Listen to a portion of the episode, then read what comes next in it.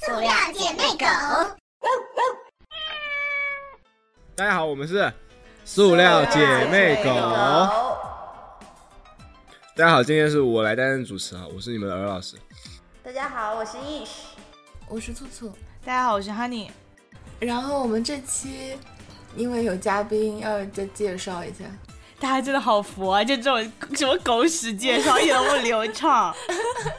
然后那个今天有应该是有几位两一位嘉宾是吗？一位嘉宾。那那我介绍一下吧。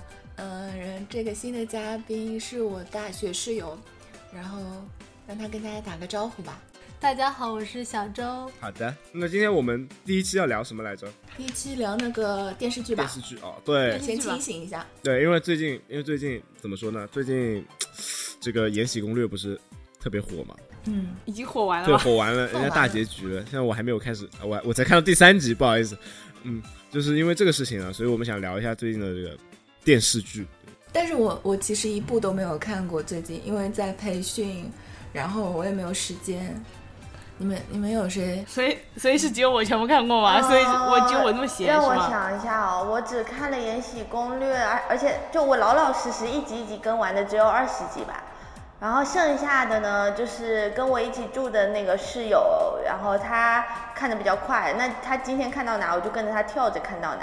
但是那些关键剧情还是都看到，什么什么高贵妃死啊，然后那个那个什么尔晴那个，对对对，啊没有皇后跳楼，皇后哦，对，古代还可以跳楼的。然后还有那个他们城墙，哦哦，还有谁啊？还有尔晴死掉，反正这些关键剧情是都看到了啦。那其他的就没有看，嗯啊，《如懿传》看了第一集。算了，让我来介绍一下吧，因为我都还是看过一点的。是这样，我看我《延禧攻略》基本上看完了，虽然可能有一些就去微博上看看的，但是整体剧情还是比较顺畅的。然后《如懿传》呢，我就看了第一集，然后接下来呢都又在微博上看片段看掉了。因为但是《如懿传》我看过小说，所以还是很跟得上的。然后我最近在看的呢是陈坤的那个《黄泉》，陈坤跟倪妮演的那部，我觉得这部还挺好看的，但是我实在是太长了追不动了。然后还有那个那个杨紫跟那个谁。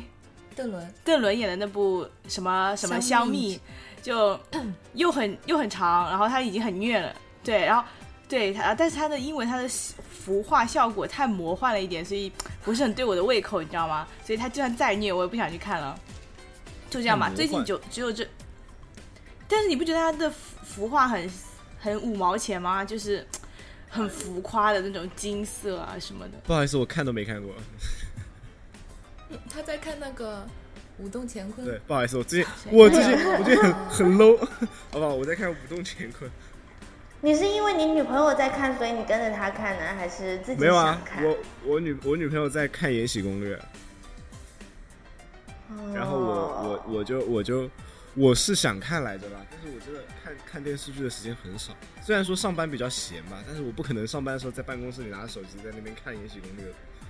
没有啦，你要是卖出什么几几几百个、几百个那个主板，可能就可以在办公室里看。几百个不够，好吧？你知道我们老板怎么说的吗？我们老板上个月不这个月开月会说，你们每一个销售，实习生也算，每个月要扛起四 K 的销量，销你妈！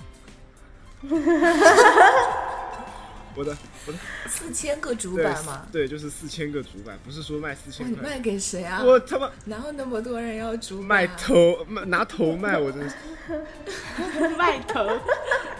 哇，这这真的是，然后我就我就我就绝望了，我就根本没有时间看电视剧，你知道吗？就每天就我每天上看电视剧的时间，就除了下班，呃，就是骗我女朋友说我睡觉了之后的那几个小时。所以你女朋友会听到这期节目吗？不会的。他知道我们有这个电台吗？他知道，但是他没有问我这个电台叫什么。好了，我们可以收回来这个电视剧上吗？不是你昨天的没有看过的人在这里讲什么？那那个那个，昨天你那个大纲不是要从镇魂开始吗？镇魂，来，请开始你的表演。镇魂我看都没看过，不好意思，我只知道鞠一龙老师。就是不知道大家有没有感觉，就是我感觉。最近一段时间，在互联网上，就就是几部剧开始非常的风靡，特别是在微博上，然后收视就是怎么说，就是那种路人皆知的电视剧，你知道吗？然后我觉得这个这个风潮应该是从《镇魂》开始的，然后《镇魂》之后不是《镇魂》的末尾接到了那个吴磊跟那个什么谁演的那个沙海嘛，那个谁，那那不是啦，是吴磊吗？那个不是吴磊啦，老九门里面的那个张张张什么官？嗯，而且秦呃秦秦昊哦，就他们这个是网剧比较比较火的时候嘛，然后就是《延禧攻略》啦，然后《延禧攻略》之后是《如懿传》跟那个香蜜嘛，但《如懿传》的口碑是没有香蜜好啦。他们不是说《如懿传》被被那个吗？《如懿传》被那个谁被《延禧攻略》完爆？但这个好像见仁见智，哎就是好像这个跟整体的播出时间以及它的主题利益是有关系的，我觉得，就是我觉得《延禧攻略》整体上是一部偶像剧，就是走的是那种升级打怪的宫职场宫斗路线，就然后《如懿传》还是走的是正统的那种，怎么说呢，就是《甄嬛传》的下一步的感觉。没有，就我我讲一下为什么我《如懿传》没看下去的原因哦，就是那个，就它有一个我没有办法接受的点是，就是呃，延禧的话，它会更靠近史实一些，就是会它它的整整个的那个剧情脉络是跟历史的真实情况是更相符的。然后《如懿传》它是有经过改编了的，所以你在已经看过那个真实就偏真实历史的情况底下，你再回去看《如懿传》，你就会觉得有很多东西它就很接不上，你知道吗？然后再加上他那个剧情的呃不是那个那个那个画风，还有那个妆容，还有那个调色，然后就根本就没有办法坚持往下看下去。哦，没有关系，我文盲。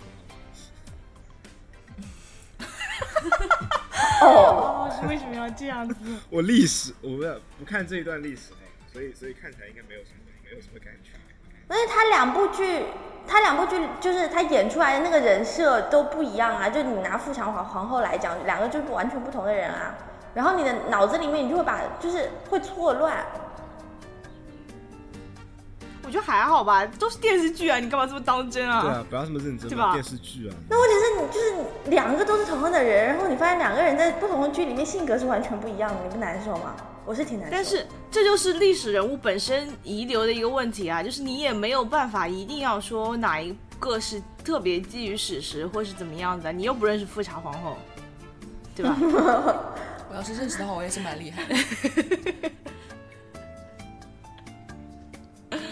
就是我感觉怎么说，但是《如懿传》的风潮是不是很好？是因为那个什么，那个那个《延禧攻略》播在前面，然后它整个的画风啊，就是评论啊，就是我觉得它是一部现代女性的偶像爽剧，你知道吗？就大家很喜欢看这种从底层就是特别反套路的走上来的这种不不不不是，我觉。得我觉得我觉得《延禧攻略》它那个，反正按照我虽然还没有看完，但是按照我女朋友的讲法是，就就是怎么怎么说呢？女主从第一集开始开挂，反正我看了前三集，她已经开了好多次了，嗯，对，他就是全程开挂啦，就很爽啊，就是爽剧啊。很可怕，就是？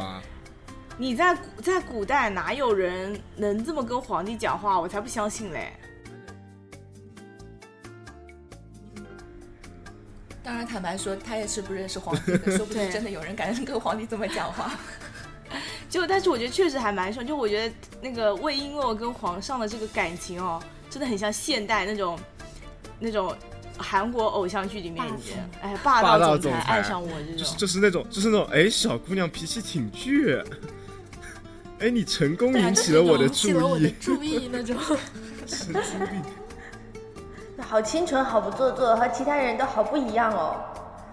对呀、就很神经病。不是真的，第一集你知道，我就我就看了前三集嘛，然后第一集它那个有有一个有一个剧情不是，就第一集、第二集，反正前两集惹到女主的人全部都被拖出去了。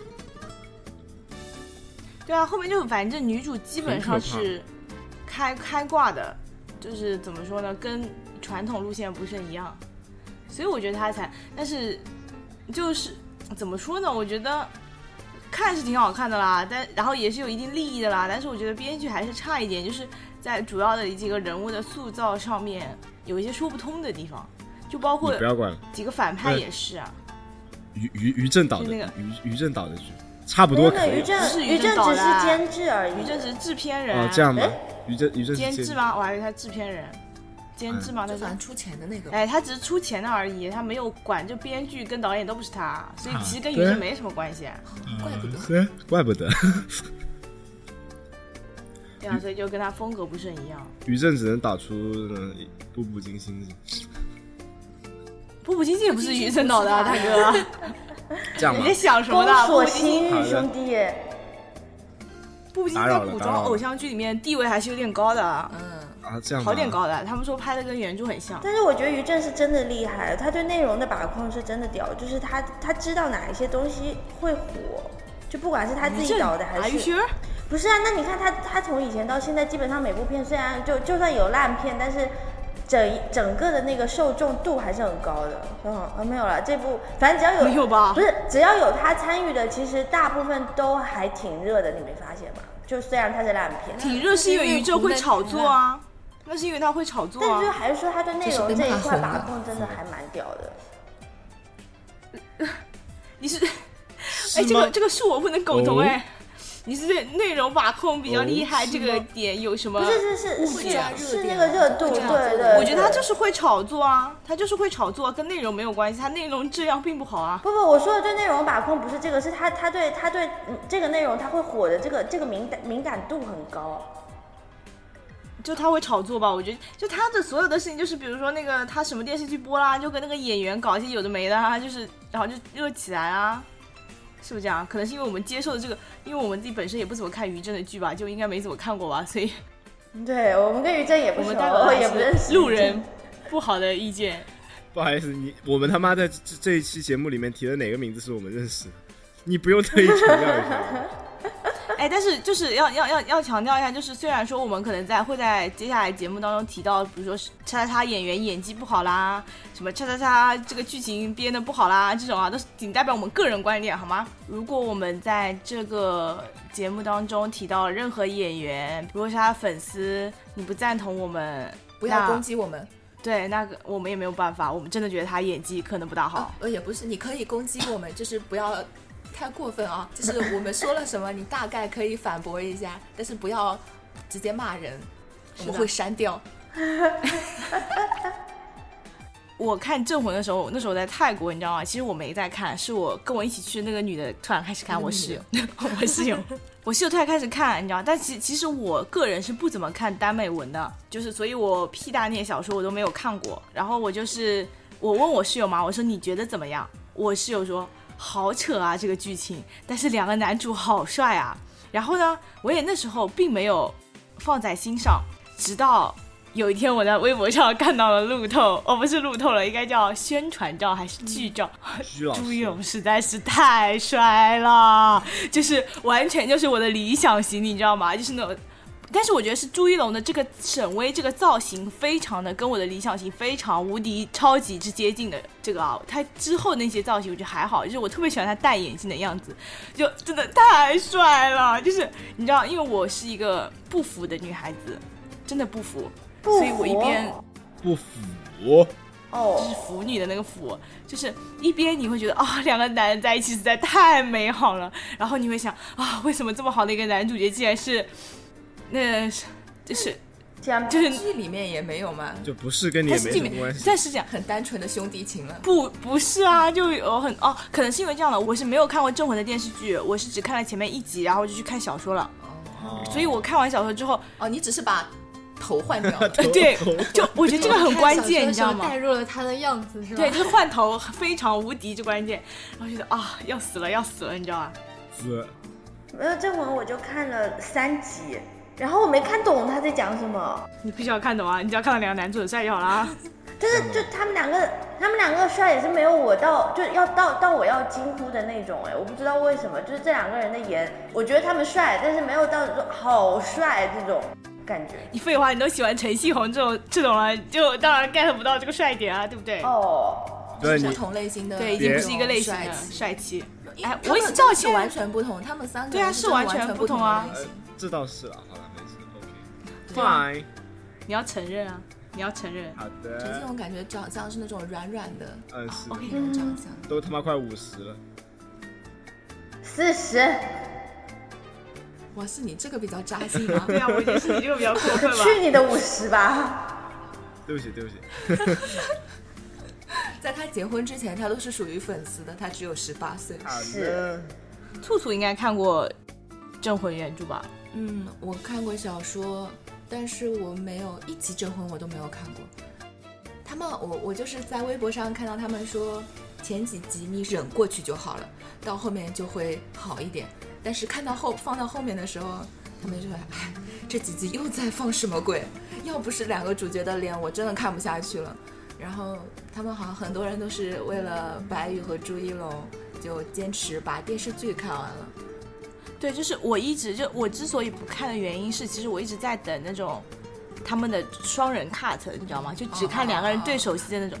我不知道是因为版权的问题，还是说为了让大家都去优酷冲这个播放量嘛？B 站上一直没有出现那种长篇幅的 cut，就是可能一集的几分、一分钟、两分钟这种 cut 是有的，但是你找不到那种很长的，所以就导致就怎么说？我觉得他把它改编了之后，完全已经，就我觉得 P 大那篇小说整体上写的还是有一点。我不知道能不能用中国传统文化这个东西来形容的啊，虽然我不能确定它这个是精华还是糟粕，应该是糟粕吧，现在被改掉的话，所以就是他现在把它弄成了一个外什么地心人。地心人跟海星人，什么狗屎啊！我在哎，想那，小说里面的真实剧情应该是什么呢？小说真实剧情就是阎罗阎罗王就地下十九层的那种事情，我那感觉，所以还是不错的小说。我觉得觉得阎罗王听起来比较霸气啊。但是就是这些设计，就是牛鬼蛇神是不允许的，在中国就是不允许的。怪力乱神。好对，嗯，就是我们一开始想要讨论的其中一个话题，就是关于像这种小说改编的剧，就像《镇魂》那么火，并不是因为它这部剧本身有多好，而是两位主演的演技使这两个人物跃然纸上，然后能够满足了原著党的一些对这两个人物的一些想象，所以大家可能有动力再去追这部剧，所以它的播放量或者它的热度，并不是基于它这部剧本身的质量。对，就是因为像《镇魂》是改编剧嘛，然后那个那个吴磊跟秦昊那个《沙海》也是改编剧，然后《如懿传》也是改编剧，《延禧攻略》其实也是哈、延禧攻略》也是有小，但《延禧攻略》这个我没看过小说，所以我也不知道小说怎么样。但其他几个《沙海》我也是看过一些片段的，但《沙海》我就看了一集，就是我觉得。怎么说呢？可能是跟涉及题材有关系，就像盗墓这种还是可以涉及的嘛，就现在还还是很多的。但是？像镇魂这种的可以啊，上交国家，对对对，就像上交国家。对，就比较正派那种。但像镇魂这个题材是肯定要改的，就非改不可的。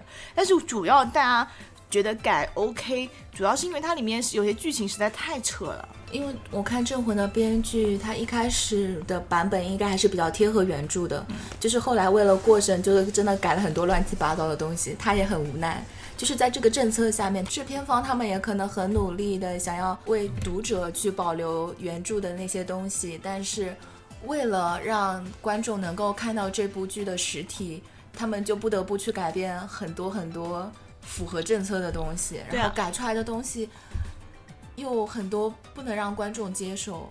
硬生生改成说真的，《镇魂》这部剧如果不是他们两个演的这么好，肯定会被骂得很惨。对对对，因为原就是我觉得原著党还是站在两个极端的，就是要么你就是拍的很好，大家去呃怎么追捧你。要么就是真的不怎么好的时候，原著党会很愤怒的，就是因为你会把这个原著给毁掉。所以我觉得《镇魂》真的两位主演就大概占了百分之八十的贡献吧，不能说百分之百，百分之八十是有的。嗯，不，除了主演，其他的就是一些角色也蛮出彩的。就是对于看过原著的人来说，能 get 到他们一些很可爱的地方，但是对于这部剧的剧情，真的很多人都是就吐槽吐槽，但是又要看。就是我觉得《镇魂》对于大部分原著党，不管是原著党还是新人来说，就是看过原著的人来说，就是一个换脸的功能啊，在我跟在我身上是一样的啊，就是大家看过这两张脸，然后把他们带到原著小说剧情上自己脑补想象。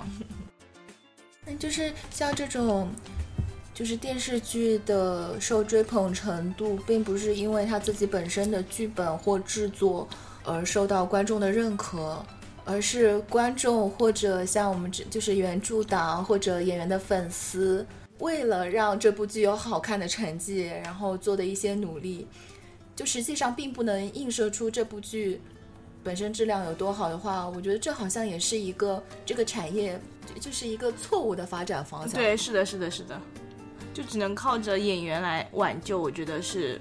这跟很多那种流量小鲜肉啊的粉丝，为了让他的数据好看一点，然后就拼命刷拼命刷，其实口碑都很差。当这些数据上去了之后，有些制片方就是为了赚钱，然后就又会重复的去。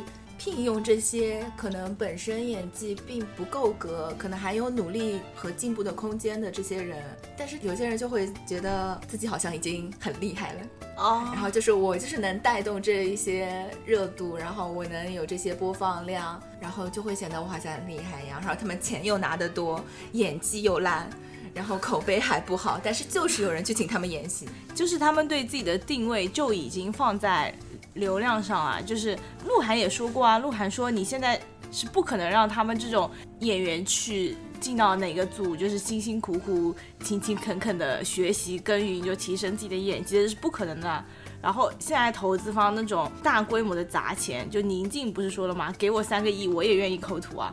就是这种这种，我觉得这种产对这种产业环境下是不能怎么说呢？不能很迅速的改变这个局面的。我们能说的只能说，像《镇魂》这样的剧，它可能给我们挖掘出了两个更好的演员，因为否则像朱一龙这种，确实你不知道他什么时候能够火起来。像他这样的命运经历，你真的会让人觉得说啊，哥哥对不起，我来晚了。是。这种心情你知道吗？所以镇魂女孩才会才会这么拼。就是就我去看了一下朱一龙那个微博的量啊，朱一龙真的镇魂刚结束那一周真的是瞬间就是几十万的那种人气，真的很火很火。但是我不知道这样子很高强度的热度对他们来整体的发展是是不是一件好事情。但是至少把他们推到了台面上，让更多更加勤勤恳恳、优秀的演员走到了。这个可供观众看到并且被选择的这么一个范围，我觉得是一件好事情。就可能会有更多的怎么说，男女演员有对自己在业务能力上有一定要求的话，还是愿意通过这样的平台、这样的途径。但，我希望不要那么久，就朱一龙这种十年的真的太久了。只要达到这个程度，就是让他们有个跳板，我觉得还是可以接受的。不过，主要这种一般都憋蛮久。就是像鹿晗说，他他们哪有时间去认真钻研这些东西？但是其实也是有啊。就是如果你对于这个职业真的抱有一定的尊重的话，说实话，他们赚的那些钱一时半会儿他也花不完。那是阶层不一样，跟我们这种不一样，人家赚了三个亿，可能就跟我们赚个三十万是一个效果嘞。那我赚三十万我够了，我三十万我开心死，也够了的。行吧，行吧，行吧，行吧。还是看自我态度吧。我说你要是真的想。比方说像像他是呃偶像团体出来的嘛，如果他愿意在歌唱或者跳舞或者演戏某一个领域里面想要拔尖的话，他肯定是有时间，呃有精力，他真的愿意花下去的话，肯定也是可以的嘛。我是真的觉得他说那些没有时间的东西，他只是不肯放下这一部分的。就是这一部分流量给他带来的利益而已，但是问题是，这个流量已经给能给他带来更大的利益，他为什么要花时间去做？这就是，这就是自自觉啊，自觉啊。他只是他不愿意去做这些事情，他在衡量这两件利益之间，他选择了更快、更好的获得更多的利益，而不是沉淀下去去提升自己。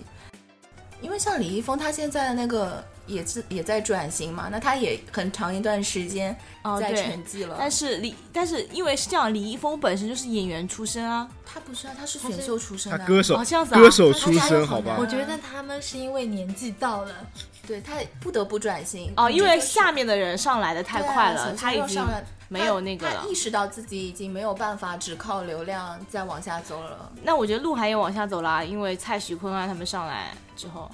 我跟你讲，因为我他没有，我想声明一下，我确实不不是很喜欢鹿晗的。我是就我确实不喜欢鹿晗的，因为 X O 当年的所有的什么综艺啊，我都是看过的嘛。我虽然不最喜欢鹿晗，但是我觉得鹿晗无论如何是韩国偶像体系下的一个产物。他走到今天，至少他在公开女朋友的很多事情上，不论粉丝当然会说他是真性情或是怎么样，但是对于我来讲，在我的传统认知里面，我觉得鹿晗是偶像失格的。但是鹿晗在当偶像的同时，他又在兼很多，比如说综艺啊、什么电视剧啊这种有的没的各种产各种行业嘛。虽然说中国产业不成熟，但是我总是觉得他没有在某一个方向有一个长足的发展的时候，他的定位还是在偶像上。但是他已经抛开了他偶像应该。有的一些怎么说义务跟责任，当然粉丝可以说说我们 OK 是你们自己愿意接受的事情，但是在我们旁观者身上，我觉得鹿晗给整个偶像产业是带来一个不好的示范的。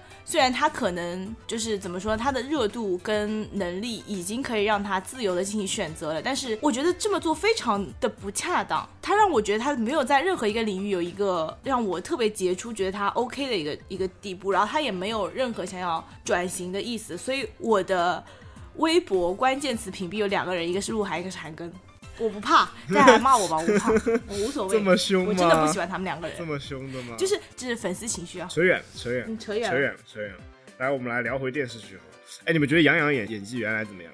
杨洋演技不行啊。他《红楼梦》的时候，我感觉《红楼梦》的时候，就是他那个时候是他对我来说，他演技最适合他本人的时候。但是他那个时候演技也不好，就是相对于于晓彤的那个贾宝玉来说，他这个大宝玉就显得有一些不那么 OK。但是我觉得，哎，但是这样子我觉得啊，杨洋那个演技在演大宝玉的时候，反而是怎么说呢？给人一种好看，但是已经失去了灵动的那种感觉。其实是我觉得比较适合大比较适合大宝玉的一个后期的一个人物形象，我觉得是 OK 的。就是他那个时候是他。最好的时候，就是角色选择最恰当的时候，是吗？啊，是的。就是李少红会选他的时候嘛。然后到后面，就是他意识到自己长得帅的时候，开始用自己的脸来演戏的时候，就不对了。意识到自己长得帅。但是，就是杨洋这部剧出来的时候，我在微博上有看到说他说什么他有努力啊什么的什么的。是真的有努力的吗？啊，老师？哪部戏啊？你不是看过吗？老师？那个武动乾坤啊，舞动乾坤。我就是问你们这个问题，就是因为我以没以前没怎么看过杨洋的戏，我不知道他以前演技是怎样。但我觉得他这部戏演技还可以，就还蛮用力的。我杨洋以前的演技就是我很帅三个字写在脸上啊，就是微微一笑很倾城，我看过一点啊。他这部他这部戏还是蛮努力的，怎么说？不过虽然说这部戏我主要看的不是杨洋，那你看谁啊？你看谁啊？吴尊啊。这还真的是吴尊啊！我心里还想说你不会是要看吴尊吧？然后结果你就讲了吴尊。哎，《武动乾坤》里面是 真的好 gay 哦！看电视剧看男男的，你知道吧？因为这部戏没有什么好的好的女的。王啊也不是了，王丽坤。王什么？王丽坤啊，对对对。那王丽坤也确实。还有张天爱是吗？张天爱，张天爱女二，王丽坤女主。哦，对对。那跟杨洋不是很搭啊？杨洋。不是这部这部戏啊，这部戏它也是小说改编嘛。然后，但这部戏它改编的套路不一样，你知道吗？就是原来小说里面完全没有那么 gay 的情节，就男一男主男主跟喜欢看这种 gay 的，不是，就男 男主。我我跟你说，小说里面男主跟男主跟男二就是就是就从小说一开始就是世仇，就仇家。这种世仇很容易相爱的，就是仇家。但是就从头到尾，从头到尾，男二对男主都是那种。就就是那种你你这个杂碎，你很垃圾，因为因为是因为是那个修仙小说嘛，对吧？然后男二一开始就修为很高啊，然后男主就是从那种什么断体九重慢慢爬上去，然后一开始男男二看男主就是你这个垃圾的那种表那那那那种感觉，然后哎，这种不是很容易那种高岭之花的剧情？别别别别别，然后在不是你知道，主要是在电视剧里面，吴尊整个人 gay 到不行，你知道吗？这这两个人，整个人假的，整个人这两个人整个 gay 到不行。就一开始前面都还好，前面无非就是因为在设定上，吴尊是杨洋的哥哥，然后对杨洋比较照顾。虽然说吴尊把把杨洋的亲爹打残了，然后就是，但是还是比较照顾嘛。但是后面有一集你知道吗？后面有一集真的很恶心，就是完完全全完完全全是在就是在搞事情，就是他有有有在卖腐。对，就是有一集他不是说。就是有有一个人在他们身上下了一种，在吴尊身上下了一种符咒。这个符咒呢，是当你激发你对一个人的爱意的时候，嗯，就会发作。而发作的时候，就会连你爱的那个人，就会传染给你爱的那个人，然后你们两个人会一起发作，他们那个好高级、就会癫狂，你知道吗？但是你知道吗？就是整部剧里面所有的人都以为这个这个符会被下在那个杨洋演的那个角色的那个妹妹身上，后来把他结果下在杨洋身上是吗不，？结果下在吴尊身上，就下在了吴尊身然上，后呢然？后吴尊就发病了，就就发作了，就发作对着杨洋发作吗？对对，杨洋发作了，就发作了，我的天，哦，就很 gay，你知道吗我？的天，就很 gay，我的天，真的 gay，真的 gay，真的 gay，我操，我受不了了。我感觉编剧是看耽美那个的吧？就但就这部剧，呃，我感觉女主角、女主角和女二跟他们两个都不是很大的关系吧？你不觉得杨洋和吴尊显得比杨洋、张天爱、杨洋、王丽坤、都要搭吴尊、张天爱、吴尊、王丽坤搭的很多吗？对啊，就是就是，那我觉得吴尊跟王丽坤他们还是可以搭搭的，但是杨洋确实跟哪个都不搭。哎，杨洋跟吴尊更搭一些。对 这这这这这不是好不好？这样吧，杨洋粉丝听了要那个了吧？没关系，骂好了，骂好了啊，我们已经彻底放弃自我了。就是真的，杨洋这么这，我们做这一期节目就是愿意被骂的。但是不要攻击家人啊，攻击我们个人好了。但是跟你说，杨洋这杨杨洋这部戏真的还蛮那个的，蛮努力的。那他要是有进步的话，我觉得也蛮好的。对啊，主要是我觉得怎么说呢？我觉得不需要他们有特别大的明显的进步吧，他们只要一点一点进步起来，观众总归是能看到的。就同样是偶像出身，但有些进步还蛮大的。你像张艺兴演一出好戏的时候，那个演技真的是，可能是因为黄渤。那我觉得是黄黄渤渤调调教的调教的就是要遇到遇到好的对，要遇到好的老师，对。就是他们要意识到自己的不足，然后能够为此而努力，或者去找一些，你说不管是去上课也好，然后就是找一些演艺圈的前辈也好，都会有各种方法可以去提升他们自己的能力。也就是说，他们赚这么多钱，就能不能稍微努力一下，就不要只靠粉丝，然后你要谈恋爱。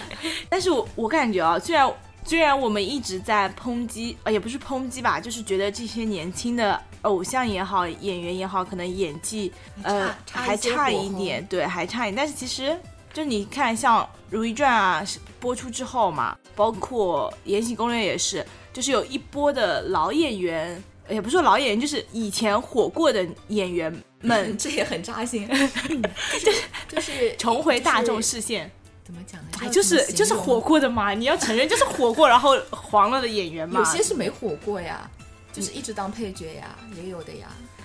呃，那我说的就是火过的那些嘛，就是已经在就比如说嗯像聂远、秦岚、佘诗曼，然后还有谁啊？周迅。哎，周迅这个有点争议，我们等一下再讲啊。嗯嗯还有包括那《如懿传》里面那个皇那几个皇太后、太后，哦，邬君梅，哎，邬君梅，还有那个如懿的那个演那个，哎，我也不知道，反正就是那个太后嘛，就是那个宜修嘛，乌拉那拉氏宜修嘛，就是那个清音的姑母，嗯，就甄嬛史传，上叫这个名字吗？这我不知道，甄嬛传的皇后，反正就是。哦哦哦哦，所以就是我感觉像他们这样子一种，就是我觉得整体上影视行业还是在变好的，就是观众的眼睛还是在，不也不能说雪亮的吧，就是大家都是看得到这个这个那个，我就是我看了那个那个那个最后一集，就是那个《延禧攻略》最后一集啊，那个佘诗曼的演技是真的好，你知道吧？啊，他最后一集才死啊，对啊，佘诗曼前面死的。倒数第二集还是最后一集吧？我觉得像 TVB 这些演员就很可惜，他们在就是 TVB 现在也不是特别，哎，但 TVB 最近有一部很有名的剧哎在播，他们出的剧质量都还蛮好的，只是最近整个电视台确实有点在走下坡路了嘛。然后那些老演员的话，也有些因为就是像他们，他们真的赚的很少对，TVB 就 TVB 不是太少了，又很苛责。是只有大陆赚的多。对啊，所以他们所以他们全部都从 TVB 出来了呀。就只只能不能不得不跳槽，然后但是要转来大陆的话又很辛苦。对，跟普通话什么的都有佘诗关系。曼她那个好像因为《延禧攻略》粉丝就涨了蛮多的，就是也算是又火了一把，但是毕竟年龄摆在那里，他其实已经错过很多东西了。对，就是有很多奶不好接了，包括秦岚也是啊，就是你看她只能接接这种这种剧嘛，就是就是你不觉得《延禧攻》就之前不是那个吴谨言因为那个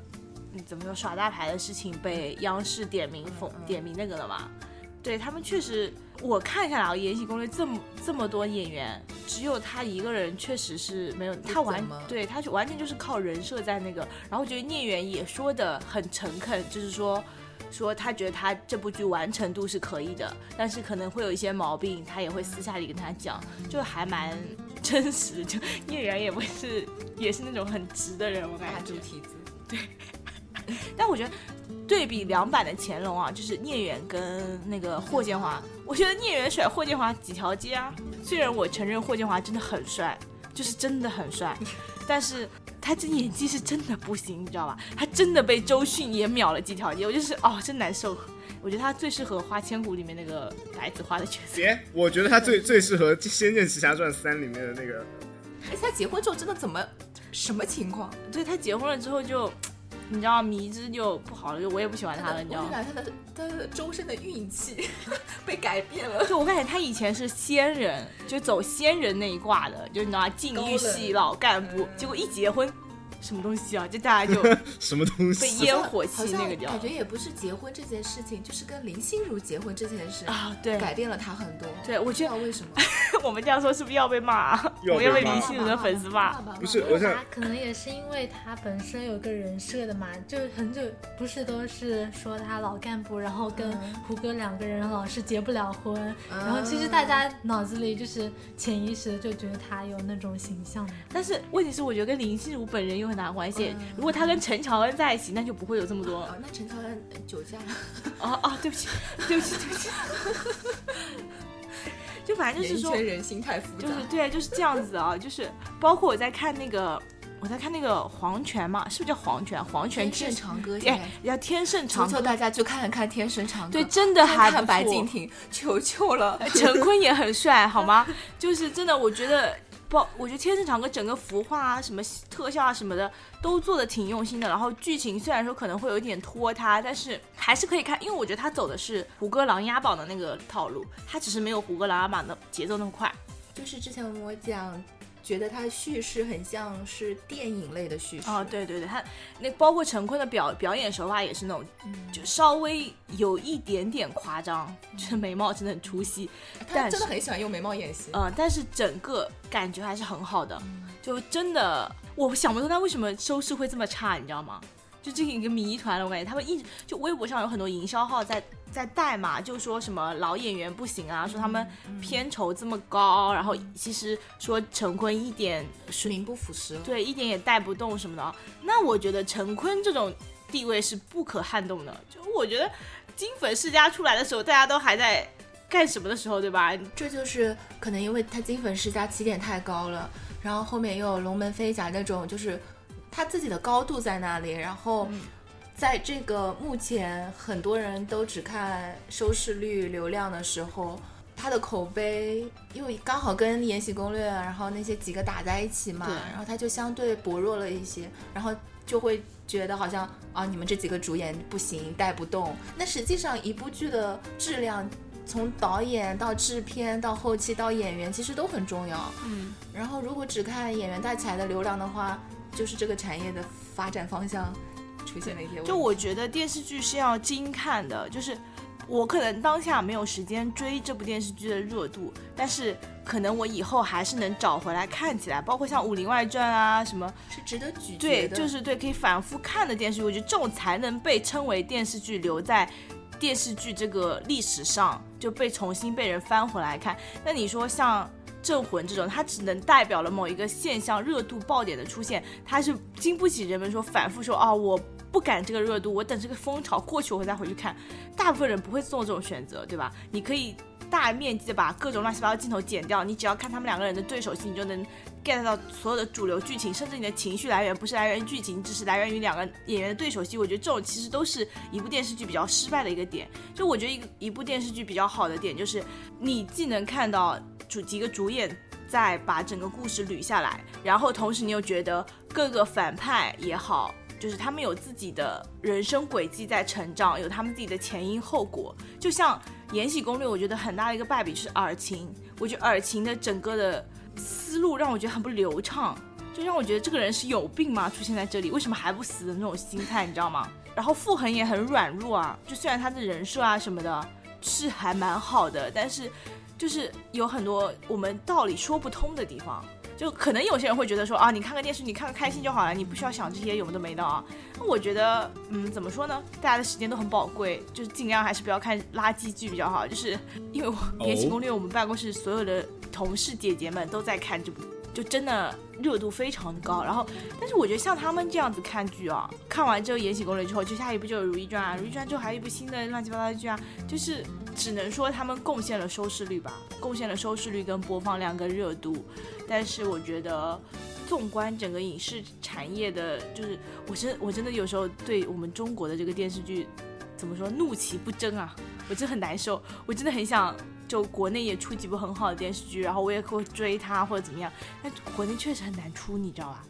我觉得就是从导演到编剧到演员都要很好，然后粉丝基础还要大，对，然后还有人愿意帮他们宣传，把那个热度炒起来就很难。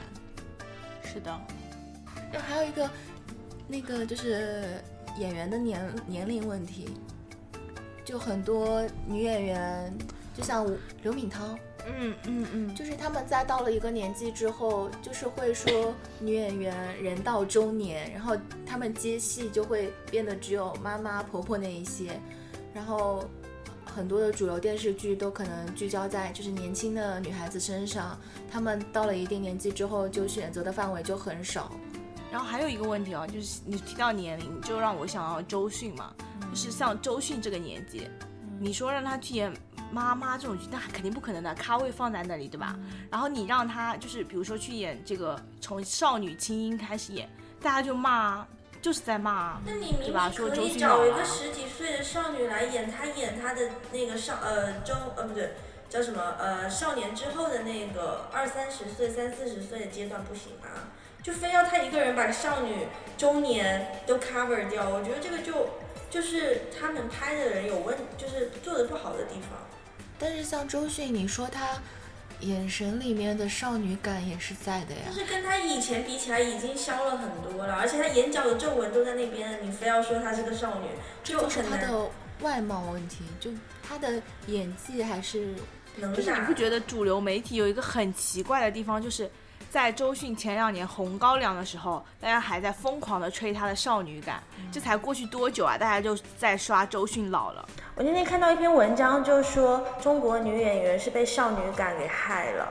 就大家都在追求少女感这个东西，但其实你如果顺着年龄往上走的话，你你你的演技在你的这个年龄空间会有很大的一个发挥余地，没有必要就一直去追求所谓的少女感，然后说你在就杨杨幂三十几岁一个人继续在操少女这个人设，就这两个这两个事情是分开的，就是周迅这件事情上，就是我觉得她肯定是上了一点年年纪的，但是我觉得明明有更好的方法。把他的这些年龄的这些痕迹抹掉，但是我觉得导演没有采用这种方法，而是在第一集里面就赤裸裸的让观众面对这个问题。我觉得其实是导演的一个问题。就是刚才一直讲的那个，就是他可以选择一个呃年轻一些的演员去演绎他少女时期的那一些部分。你这个意思吗？不是，我觉得他个人是希望周迅从年轻演到年老，我觉得这样才是一个角色的完整度比较好嘛。但我觉得明明有更好的方法，比如说你把你的服化改一下。周迅当时被诟病的，除了他这张脸之外，还有他的刘海，还那个大蝴蝶结，你知道吧？就这种，我觉得这些都是可以改变。你是，比如说还有你的脸部镜头，你不要给他那么明显的特写，就是是可以遮掉。就是周迅最近几集里面的。那个感觉就是就感觉恢复了很多，我觉得可能跟当时演员的生理状态啊什么都是有关系的嘛，年纪大肯定会浮肿啊，对不对？就我觉得明明有更好的方法，导演一定要这么，而且口红颜色也很奇怪，你知道吗？紫红色的，我当时真的惊了。包括霍建华的配色，会想穿一件绿色的褂子，然后戴了一个粉红色的帽子，我真的吓死了，你知道吗？我真的不能理解，就他在选妃的时候。就就就呃，我师傅在讲，就是在吐槽《如懿传》的时候，他讲一句话嘛，他说他觉得整部戏所有人脸上都是玻尿酸。呃，周迅一开始那个感觉就很像，对，周迅就是有一些鼓鼓的，对。然后到后期我看最近几集的视频，好像他就好好很多，然后他嘴巴也有点。这这种讨论就差不多就行了，我觉得讨论多了还是要被骂。我们我这是没有结果的，这个这是没有，这真的没有办。法。所以我觉得这也就是为什么《延禧攻略》大家看稍微舒服，因为《延禧攻略》毕竟整体的年龄是要低于而且有很多新演员，就是没有那么面熟。我觉得《如懿传》就是有还也有一个问题，就是很多脸熟的演员大家都认识啊，堆叠在一起了对大家都认识啊，就是对对观众来说没有什么新鲜感，就确实是一个问题。所以大家去看《舞动乾坤》吧，吴尊已经很多年没有演戏了。不好意思，我只想看吴尊的《爸爸去哪儿》，好吗？那吴尊已经很多年没有演戏了，正经的演戏，可能是家里又缺钱了，对，家里不同工资。那今天呢，我们得得罪了很多明星哈，也得罪了很多明星的粉丝，在这里跟大家说一声对不起。呃，希望大家就是如果有什么人身攻击啊什么的，只要对待我们个人就好了，不要上升到我们家庭，好吗？不要上升到我们身边的亲人。然后呢，不要也会不要祸及我们下一代啊或者我们未来的爱人，就只要攻击我们本人就好了，好吗？对，对，然后我们的对，然后这个熟悉的开场白，这次是我来讲，不不是开场白，是结束语。结尾结束语啊，对，是我来讲，就是，呃，那我们节目的更新时间呢是每周二晚的十点钟，那也是希望大家能够准时收听我们的节目，然后呃多多的点赞、转发、评论，呃，顺便可以赞赏一下，对，然后顺便提一下，今天因为我家这边附近新小区一直在装修，所以可能会有一点吵，然后还有。还有呃，感兴趣的朋友可以关注一下我们的同名公众号“塑料姐妹狗”，然后每周都会有些，嗯，乱七八糟的东西会在上面更新。对，有的没的。好，那今天我们节目就到这里结束了，那也是感谢大家的收听。那么，啊，啊，你在啊什么 啊？呃，那今天我们节目到这里就要结束了。然后，感兴趣的朋友，或者说是想加听众群的朋友，可以去关注我们的微信同名公众号“塑料姐妹狗”。呃，因为我是第一次说这个结束语，所以说的可能有点不太流畅，大家体谅一下。OK，那今天我们节目就到这里结束了，我们下期再见见。